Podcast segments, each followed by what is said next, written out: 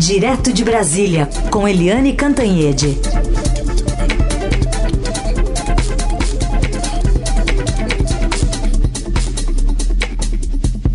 Oi, Eliane, bom dia. Bom dia, Raicem. Bom dia, Eliane. Hoje eu tô por aqui também, viu, Eliane? Você tá bem? Opa, Emanuel, muito bem-vindo. Então hoje temos Heisen, Emanuel e eu aqui em Brasília para você, ouvinte. É isso aí, Eliane. Bom, começar evidentemente é, repercutindo a doença do presidente Jair Bolsonaro, está com Covid-19. Muda alguma coisa? E agora, hein, Eliane? Olha, é, é, é, o que todo mundo se pergunta, porque a gente tem o exemplo do Boris Johnson, que é o primeiro-ministro do Reino Unido, e o Boris Johnson também minimizava a doença, ele também é, quase ironizava a doença, não levava a sério, até que ele pegou e o Boris Johnson ficou grave, ficou internado, ficou numa situação difícil. E isso mudou tudo. Né? Ele saiu do hospital e assumiu a liderança do combate ao coronavírus no Reino Unido. E a gente fica pensando, oba, será que agora vai aqui no Brasil? Não vai. Porque o Boris Johnson é o Boris Johnson e o Jair Bolsonaro é o Jair Bolsonaro. O presidente já deu todos os indícios de que ele não vai mudar, pelo contrário, ao contrair a doença, ele aprofunda as obsessões, convicções pessoais, os achismos dele e dane-se a ciência. O presidente, ao comunicar, ele, primeiro, ele pegou no microfone dos dos jornalistas que estavam no palácio, eram apenas três, pegou no microfone para lá e para cá, tirou a máscara no final, é, ele praticamente minimizou a doença. Eu fiquei esperando a hora em que ele ia falar que era uma gripezinha porque o presidente se comporta como se fosse uma gripezinha. É, ele também deu a entender que vai continuar trabalhando normalmente, é, no primeiro dia, já depois dos sintomas, com febre, com dor no corpo. Ele, mesmo assim, continuou se encontrando com as pessoas, expondo as pessoas ao risco. Que ele não acredite, que ele acha que ele é super-homem que não vai pegar, já que tem histórico de atleta, é um problema dele. Mas na medida em que ele começa a ameaçar as outras pessoas, a coisa começa a ficar complicada. Mas o pior de tudo isso, sabe, Emanuel, Heisen, ouvintes, o pior de tudo isso é o presidente é, determinadamente fazer propaganda da cloroquina.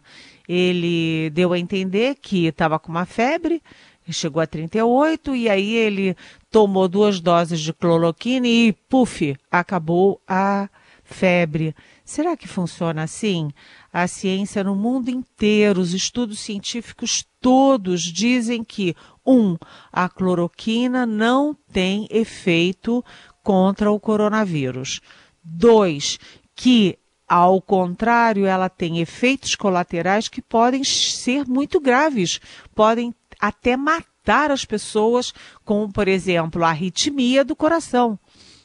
Então, o presidente Jair Bolsonaro, ele, ele ainda continua é, na, na, base de bater no peito e dizer eu sei das coisas, dane-se o OMS, dane-se ciência, dane-se os estudos científicos, porque eu sei das coisas. E no caso da cloroquina, ele inclusive na live que fez à noite, ele botou a cloroquina em primeiro plano. Por quê? Porque ele obrigou o exército a produzir cloroquina, porque ele recebeu milhões de doses que sobraram lá nos Estados Unidos, né? Ninguém tinha o que fazer com aquelas doses lá nos Estados Unidos, mandaram para o Brasil como se fosse um presente. Eu acho que é um presente de grego, mas o presidente insiste em fazer propaganda de um remédio que nenhum lugar do mundo adota.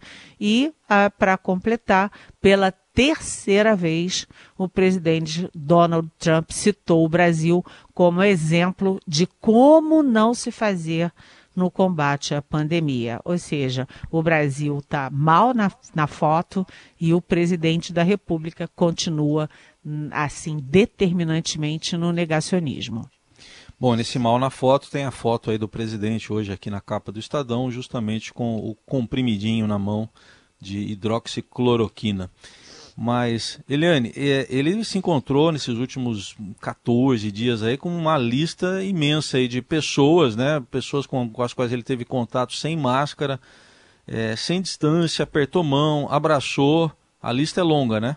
Pois é, Heisen, você sabe que uh, o presidente começou a ser perigoso. Ele se transformou numa pessoa perigosa, porque ele, com esse comprimidinho da cloroquina, ele está mostrando para duzentos e tantos milhões de brasileiros que, olha, vai lá, toma cloroquina. Ou seja, a pessoa vai ter uma febrinha porque está gripado, ou vai ter uma tosse porque se engasgou e vai sair tomando um remédio que pode custar a vida dessa pessoa se for mal aplicado na hora errada, sem recomendação médica. É, é muito triste isso. E, além de tudo, o presidente que nunca se cuidou é, ele, aliás, ele cavou, né, pegar essa doença. O Estadão fez um levantamento lá atrás, num daqueles atos golpistas contra o Supremo, contra o Congresso. O Estadão é, pegou o, os, as imagens e contou, acho que 172 pessoas com quem o presidente tinha tido contato. São pessoas estranhas tanto ele poderia contaminar essas pessoas, como poderia ser contaminado por elas. E agora, dessa vez, aconteceu a mesma coisa. O presidente se encontrou é, sem máscara e tocou e abraçou e cumprimentou e cumprimento de mão e tudo e falou no ouvido de é, é, centenas de pessoas. Né? Nesses últimos 14 dias, que são os dias que podem é, significar incuba a incubação da doença, o presidente se encontrou com vários ministros, por exemplo, sem nenhum cuidado. Os três generais do Palácio do Planalto, o Paulo Guedes da Economia, é, enfim, o Rogério Marinho do Desenvolvimento Regional, o Ernesto Araújo, que é o chanceler. É, saiu encontrando todo mundo. Além disso, ele é, viajou para Santa Catarina no fim de semana, se encontrou com a governadora de Santa Catarina, com vários, vários empresários, várias pessoas, sem o menor cuidado. Fez é, várias reuniões no Palácio do Planalto e, além de tudo, recebeu o Paulo Scaff, que é presidente da Fiesp, com grandes empresários brasileiros. É, e para completar, ele no domingo ele fez um almoço, participou de um almoço com o embaixador americano Todd Chapman é, levou os três generais, levou o almirante Flávio Rocha, que é um assessor especial dele, levou o Ernesto Araújo, além disso, além do embaixador, também tinha um assessor de segurança é, da embaixada. Ou seja, o que, que significa? Que toda essa gente, e mais os repórteres que cumprimentaram o presidente, e mais as pessoas com quem ele se encontrou já na segunda-feira, já com sintomas, é, tem que fazer exame e tem que ficar em quarentena até ter o resultado do exame. Todo mundo tem que parar, o governo tem que parar para ficar uh, isolado, fazer o exame e saber quem tem e quem não tem a doença. Ou seja, o presidente, ele é, eu vou usar uma palavra que é forte, mas que é verdadeira, que é uma palavra adequada. O presidente foi irresponsável e a gente espera agora que ele não seja irresponsável para tratar da própria saúde, porque evidentemente Há toda quem acredita está rezando, quem não acredita torce para que o presidente se recupere rapidamente e tenha a forma mais leve da doença. A gente citou aqui nessa né, live do Bolsonaro em que ele atua ali quase como um, um apresentador de televisão, uh, fazendo uma peça de propaganda que a gente chama na, né, no jargão televisivo de testemunhal ao falar da hidroxicloroquina. Vamos colocar esse trechinho, né? A gente, o próprio Heisen citou também da foto que está na capa do Estadão. Vamos colocar o trechinho áudio agora de como o Bolsonaro tem feito essa defesa propagandística em relação ao remédio. Vamos ouvir. Estou tomando aqui a terceira dose da hidroxicloroquina. Estou me sentindo muito bem. Estava mais ou menos domingo, mal segunda-feira. Hoje, terça, estou muito melhor do que sábado. Então, é, com toda certeza, né? Está é, dando certo. Tá aí, o presidente na, na sua. Chega a parecer um testemunhal, né, Eliane Cantanhede? Olha, eu achei estranho ele dizer, olha, estou muito melhor do que sábado. Ou seja, sábado ele já estava mal, já estava se sentindo mal, mesmo assim foi a Santa Catarina, é, cumprimentou todo mundo, abraçou todo mundo, e no domingo foi para a Embaixada Americana. Ou seja, ele é, intencionalmente correu o risco de passar, assumiu o risco de passar a doença para outras pessoas. E a gente sabe que essa doença mata, é inacreditável. E essa, é, essa determinação, essa obsessão do presidente em, em fazer propaganda de um remédio é, é uma obsessão que mostra muito da personalidade do presidente Jair Bolsonaro, que às vezes é, resvala assim ao patológico, porque é o seguinte, ele põe uma coisa na cabeça e nem a machadada ele aquilo sai da cabeça dele. Então ele botou na cabeça é, é, a cloroquina vai salvar todo mundo. É, eu gosto da cloroquina, eu mandei fazer a cloroquina. Eu recebi cloroquina do meu amigo Trump. É, eu mandei o Ministério da Saúde orientar todo mundo a tomar cloroquina. E agora, tem todas as evidências ao contrário, mas eu, Jair Bolsonaro, não volto atrás. Se eu mandei, está mandado, e agora fica assim. Ele dobra as apostas e não consegue admitir que ele errou. Ele errou. Né? Tanto que nem nos Estados Unidos, então se eh, ninguém está recomendando mais a cloroquina nem em lugar nenhum do mundo, só no Brasil, o que é irresponsável e perigoso. Aliás, surgiu uma preocupação entre os médicos também com outra, um outro momento que o presidente falou que os jovens não precisam se preocupar, que está tudo bem com jovens e a, os números não mostram isso. Tem jovens que pegam o coronavírus e muitas vezes ah, morrem, né? E quando não, passam para outras pessoas também, né, Eliane? O, do jeito que o presidente falou, parece que o jovem está imune. É, o presidente tem uma realidade paralela, né? Ele, ele fala umas coisas que a gente tem que perguntar, é, meu senhor, de onde e que o senhor tirou isso? Uhum né? E aí ele vai ter que responder: eu tirei da minha cachola, porque é o seguinte, é, morre muita gente jovem.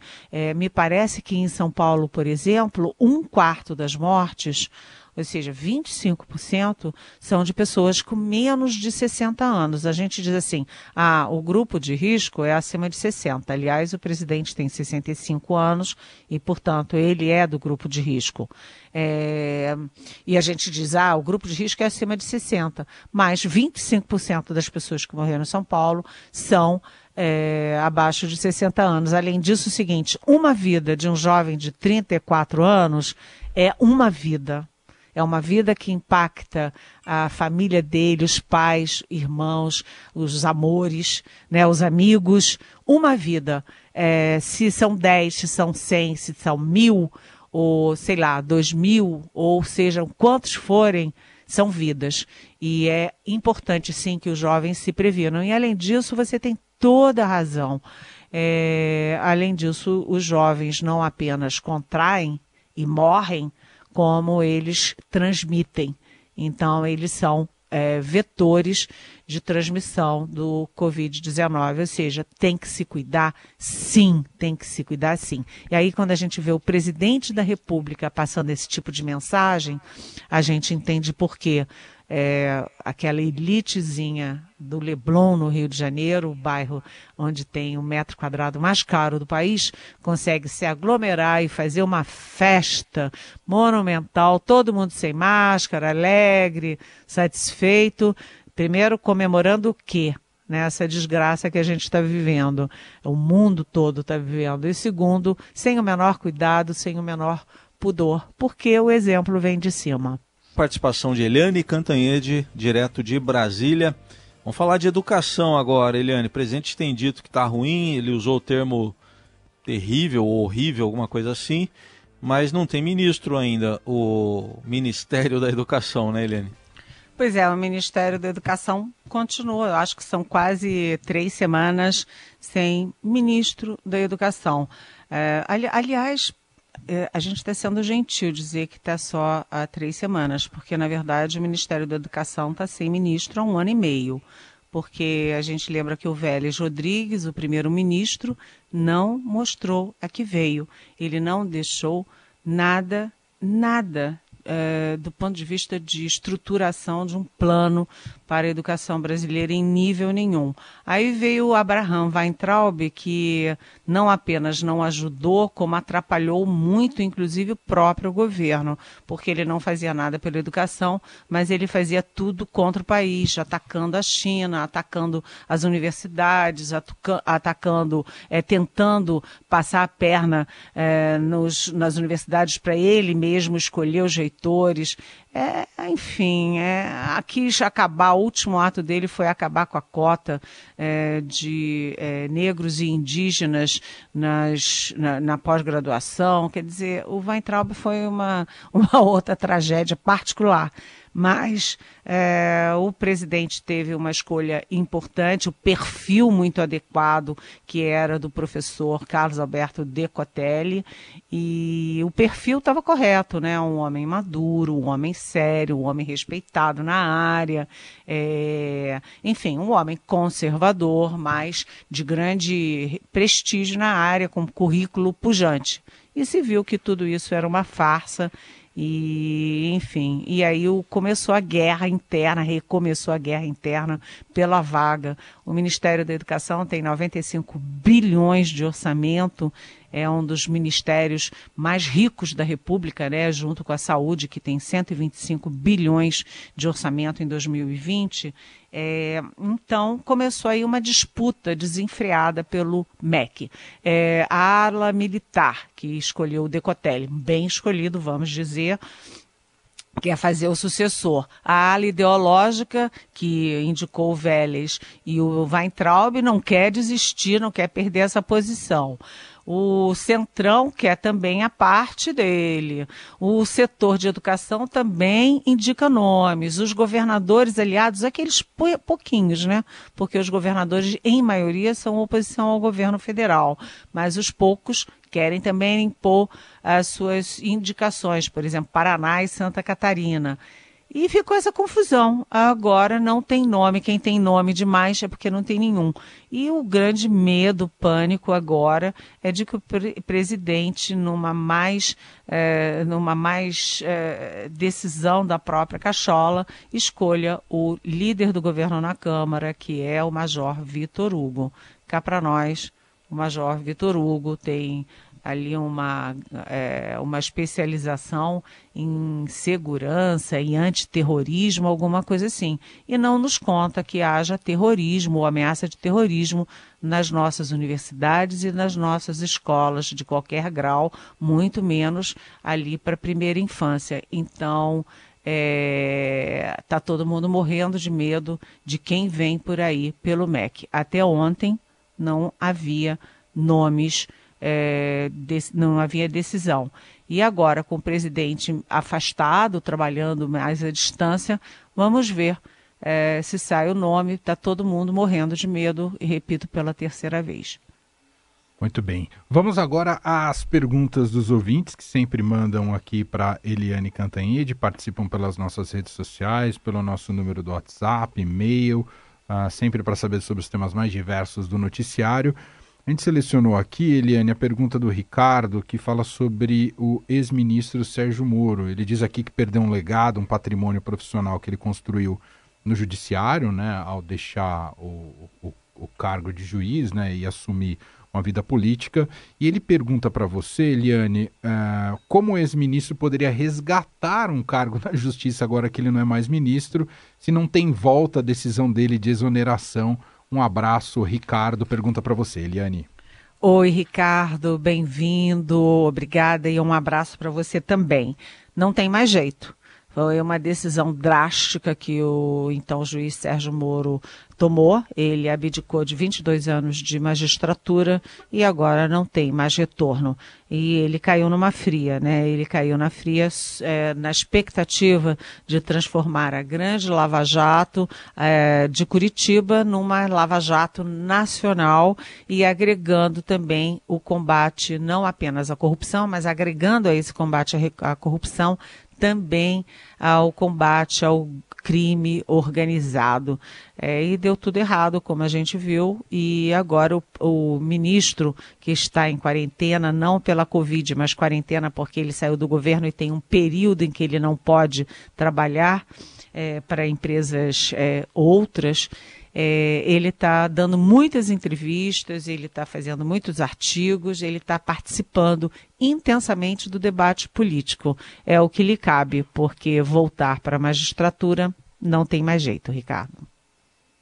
Muito bem. Outra pergunta aqui, a Maria, ela quer uma análise sua, Eliane, mais pensando até no futuro é, se você acha que o Brasil vai continuar nos próximos anos tendo entrada e saída de ministros, equipes e trabalhos descontinuados, aquela coisa de chegar a um e mudar tudo que o antecessor fez.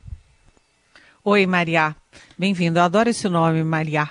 É, Bem-vinda.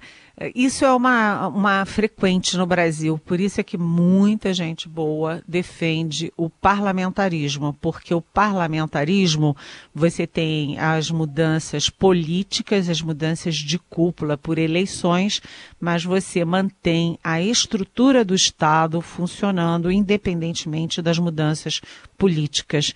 Então, isso é importantíssimo, porque aqui no Brasil não, é, é, é incrível, né? Sai um presidente, muda tudo. O ex-presidente Lula é, carimbou todo o legado do Fernando Henrique Cardoso de herança maldita, o que a história registra que é uma injustiça de um tamanho enorme, né? e também mudou o nome, o Bolsa Família, que é Bolsa Escola do Fernando Henrique, vira Bolsa Família. E assim vai, a, a, da Dilma para do Lula para Dilma não, porque eram do mesmo partido, a, a Dilma era pupila do Lula, não mas agora, inclusive, já voltam a mudar também, já está tudo pronto para mudar o nome do Bolsa Escola, que virou Bolsa Família, agora vira Renda Brasil. Enfim, é uma descontinuidade. E isso, inclusive, em obras. As obras paradas no Brasil são um descalabro. Os governos gastam fortunas para começar a construir uma escola ou uma ponte ou alguma coisa, vem o outro e não quer que tenha o um nome do antecessor e para aquela obra.